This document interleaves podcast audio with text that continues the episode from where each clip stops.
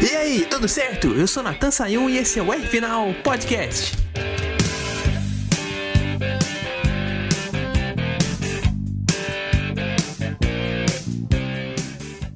Sobre a Fórmula E em Mônaco, eu tenho que falar uma coisa: a justiça está sendo feita.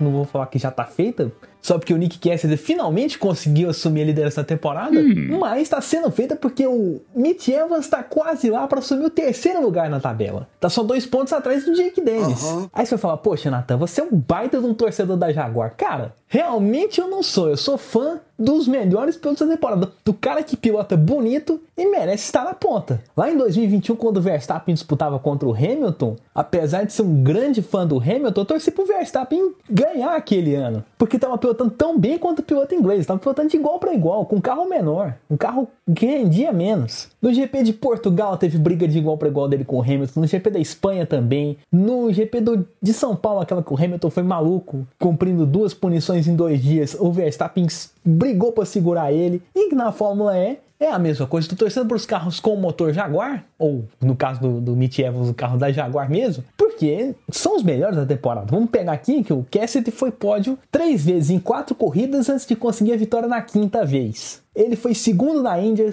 terceiro na África do Sul, segundo em São Paulo, só na Alemanha, lá na primeira corrida, que ele conseguiu um quinto lugar apenas. E aí conseguiu a vitória na segunda corrida, que também foi na Alemanha, que era uma corrida de rodada dupla. Era um fim de semana de rodada dupla. Então ele assumiu a liderança agora em Mônaco. Não foi um mau negócio, principalmente da corrida que ele fez largando de nono para conquistar a vitória fazendo mais uma daquelas manobras incríveis, né? Na Alemanha, ele foi, como eu falei já no meu Instagram e falei no High Speed, ele foi de terceiro, de sexto para terceiro em uma manobra só e depois partiu para ganhar a corrida. Agora, são só saindo de nono, não satisfeito apenas com isso, teve uma hora lá que ele foi de oitavo para sexto, passando o Mitch Evans e o, o Jake Dennis por fora na descida para a curva Loves. Ele só não conseguiu fazer a mesma coisa que fez em Berlim porque a curva não era tão larga. Se não fosse isso, o Max Gunther nem ia adiantar ficar na linha de dentro. Ia ser ultrapassado também. Ali, para mim, ele mostrou talento, mas ele mostrou mais talento na outra, no, mais pra frente na corrida, quando ele conseguiu ganhar a ponta. Que ele foi passando um por um até chegar na liderança. Trocou de posições com Evans depois, mas não saiu ali da briga do primeiro lugar. E eu falo que foi uma manobra muito arriscada, por quê? Porque a gente fala muito de economia de bateria e ele foi passando todo mundo de uma vez, assim, não, não preocupou com isso. Teve um pouco de sorte também, porque a gente teve dois safety cars na corrida, o que ajudou muito no consumo, mas assim, Vou falar que naquele segundo ele já tava com a corrida garantida, aquela batida no final do Nico Miller. Se não fosse aquilo, ele ia conquistar a vitória do jeito. Tava com vantagem muito grande. Grande assim, o suficiente para ganhar a corrida. Então, para mim, falando em liderança de campeonato, a justiça está sendo feita assim, com o, o Nick Cassidy vencendo essa prova, até porque é o piloto mais regular, pode é um piloto que merece vencer, diferente do Pascal Verlaine, que só tinha vencido duas corridas na Arábia Saudita. Foi aquele fim de semana de rodada dupla também. Agora falando de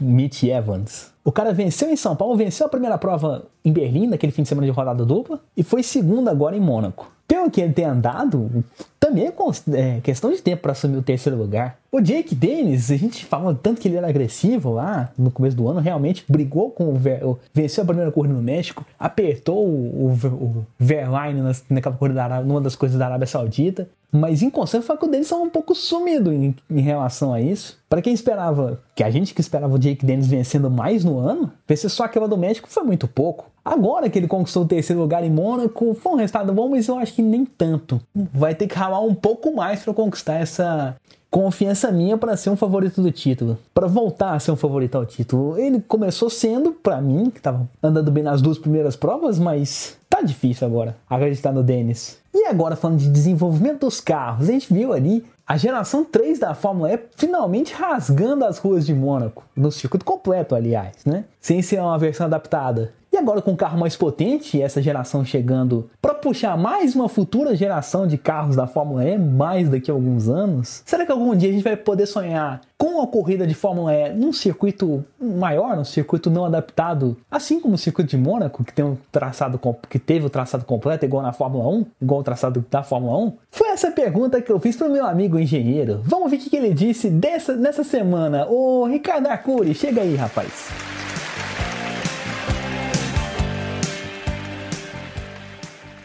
Olá, caríssimo Natan e amigos do podcast aí final. Bom, Natan, isso é uma coisa que eu sempre falo a respeito de carros elétricos é que o céu é o limite para eles. Os carros ainda estão num estágio tão é, embrionário dessa evolução que tudo pode ser possível quando se trata desses carros. Então, sim, qualquer tipo de crescimento tecnológico e de desempenho é esperado deles em, em nível grande e em rápida evolução. Dito isso, vamos à sua pergunta. Sim, eu não só acredito nisso como digo outra coisa. Os carros da Fórmula E hoje estão atingindo 350 kW, que numa conversão geral estão falando de 520 cavalos mais ou menos. Cara, 520 cavalos é muita potência. Nós estamos falando de níveis parecidos com a Truck Series da NASCAR, de níveis parecidos com a Fórmula 2. Inclusive, a Fórmula 2 já teve essa potência no passado. Níveis, inclusive, de Stock Car. Nosso Stock Car, hoje, com push to pass em 520 cavalos. Então, você já vê a noção que é uma potência grande, é uma potência respeitável. E o Stock, por exemplo, roda Interlagos, volta inteira. Então, por que não poderia o Fórmula E rodar, por Interlagos? Dando um exemplo de Interlagos, não poderia ser qualquer, outra. Sim, respondendo a sua pergunta, poderia sim. Um circuito, uma volta inteira em um circuito completo. Já faz em Mônaco. Tudo bem que Mônaco é um pouco menor, mas já é um circuito inteiro. Podemos pensar em Hermanos Rodrigues, por exemplo, embora eu acho que a reta seja muito grande e mereça um, uma chicane ali, mas sim, poderia. Poderia outros circuitos também, circuitos menores, uma Laguna Seca da vida, por exemplo, foi uma coisa que me veio à cabeça no momento, mas não quero dizer nada, é só um exemplo. Teriam outros diversos circuitos no mundo que entrariam nesse perfil, mas sim, eles poderiam fazer voltas em circuitos inteiros, circuitos maiores, tá? Isso não, sem dúvida. O problema é, a Fórmula E pensa naquele foco de ser uma coisa urbana. Então, eles querem fazer dentro da cidade para mostrar, para tentar puxar essa coisa do carro elétrico, que hoje é um carro essencialmente urbano. É uma coisa de marketing na história toda. Tá? Eles estão querendo com este foco, mas eu, Ricardo, sou fã da ideia de puxarmos para mais circuitos permanentes, porque, por exemplo, na minha opinião, o melhor circuito da temporada da Fórmula E é Hermanos Rodrigues. Mesmo que seja aquele trechinho mais menorzinho do circuito, mas as corridas lá são sensacionais. Então eu gosto muito da ideia do Fórmula E em circuito misto. Poderiam ter mais permanentes, né? Misto tendo-se permanentes, é, poderiam ter mais permanentes, eu acho que seria mais legal, mas como eu falei, o foco da Fórmula E é coisa urbana, então talvez um meio a meio seja o ideal no momento, tá bom? É isso aí, Natan, um grande abraço e uma boa semana a todos.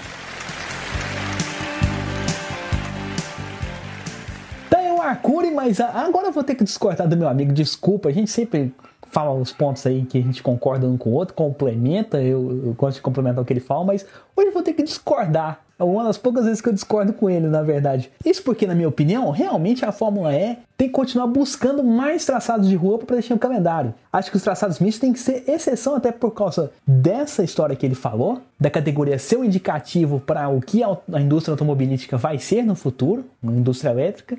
Então, correndo na rua, isso, correndo mais circuitos de rua, isso vai ser mais visíveis não só para as montadoras envolvendo a tecnologia, mas também para as próprias cidades verem ali é, o quanto é bom ter uma corrida de carro sem poluentes. A Fórmula E realmente passa uma mensagem de sustentabilidade e acho que deve continuar sendo assim.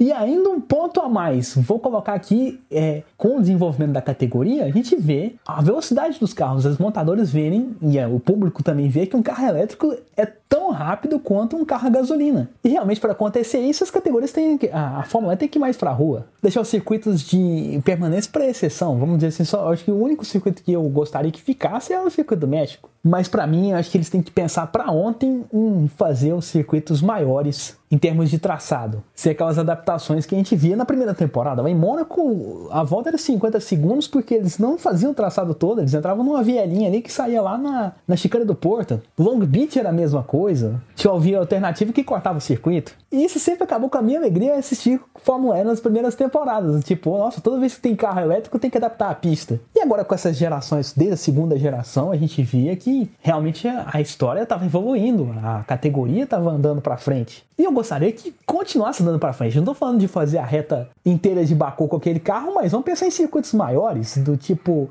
é, Buenos Aires faz, uma, faz um circuito ali que tenha 4 km. Vamos Paris, Roma também. Londres também, que é uma cidade que recebe a Fórmula E desde, do, desde a primeira temporada. Então, é, você aumentando esses circuitos, aumentando o traçado dessas cidades, vai chamar a atenção de muita gente, vai mostrar que o carro da Fórmula E é um carro não só rápido, não só que está evoluindo em potência, mas que também aguenta tantas distâncias quanto um carro de Fórmula 1. E é assim que eu acho que a categoria vai ganhar público. E é assim que eu encerro o programa de hoje, dando ideias para a Fórmula E e também para a própria transmissão da categoria, né? A gente podia, com tanta recuperação que a gente está vendo dos pilotos do grid, eu acho que a categoria tem que fazer um, streaming para a gente ver as câmeras on-board ali, igual na F1 TV. Porque o Nick Cassidy ganhar eh, saindo de nono, o Generic Verne largar de último e chegar em sétimo, e o Stoffel Van Dorn largar de penúltimo e chegar em nono, a gente, eu e acho que você também em casa, queremos ver essa parte da pilotagem individual dos caras. Tem muita ultrapassagem boa que a gente não vê. O que dá até um, um um podcast futuro aí, falar sobre a evolução das transmissões de corridas ao longo do ano. A gente já falou da evolução dos carros, mas falar aí das câmeras on-board, da evolução das câmeras on-board, por exemplo, é um bom assunto pra gente conversar. Fica a dica aí para um próximo R final. Por hoje eu vou terminando por aqui, mas você que acompanha a gente não pode perder o Portal High Speed. Essa semana teve o GP de Miami e a gente vai estar tá falando lá tudo que aconteceu de melhor naquela corrida no programa After Race, que, que rolou no domingo à noite. E também você quer ver um bate-papo de mais categorias? Acessa, vê lá o Alucinados por Velocidade, também do portal High Speed, toda terça-feira, às 8 horas da noite. Que a gente fala de várias categorias por lá, não só sobre Fórmula 1 e Fórmula E, categorias nacionais também. Fica ligado nessa, acessa lá High Speed TV no YouTube, como também nas redes sociais, como também acessa as redes sociais deles. Portal High Speed no Instagram, Portal High Speed no Spotify e no Deezer para você ouvir os conteúdos em áudio. Fica ligado lá e também não, não esquece de seguir o meu Instagram, arroba na Terra e Final aí para ver os posts de automobilismo que eu posto por lá. Tem muita coisa boa sobre destaques da semana que eu tô pondo lá. Então acessa lá na Terra Final, até com TH e me segue. Por hoje eu fico por aqui. Até a próxima e um grande abraço.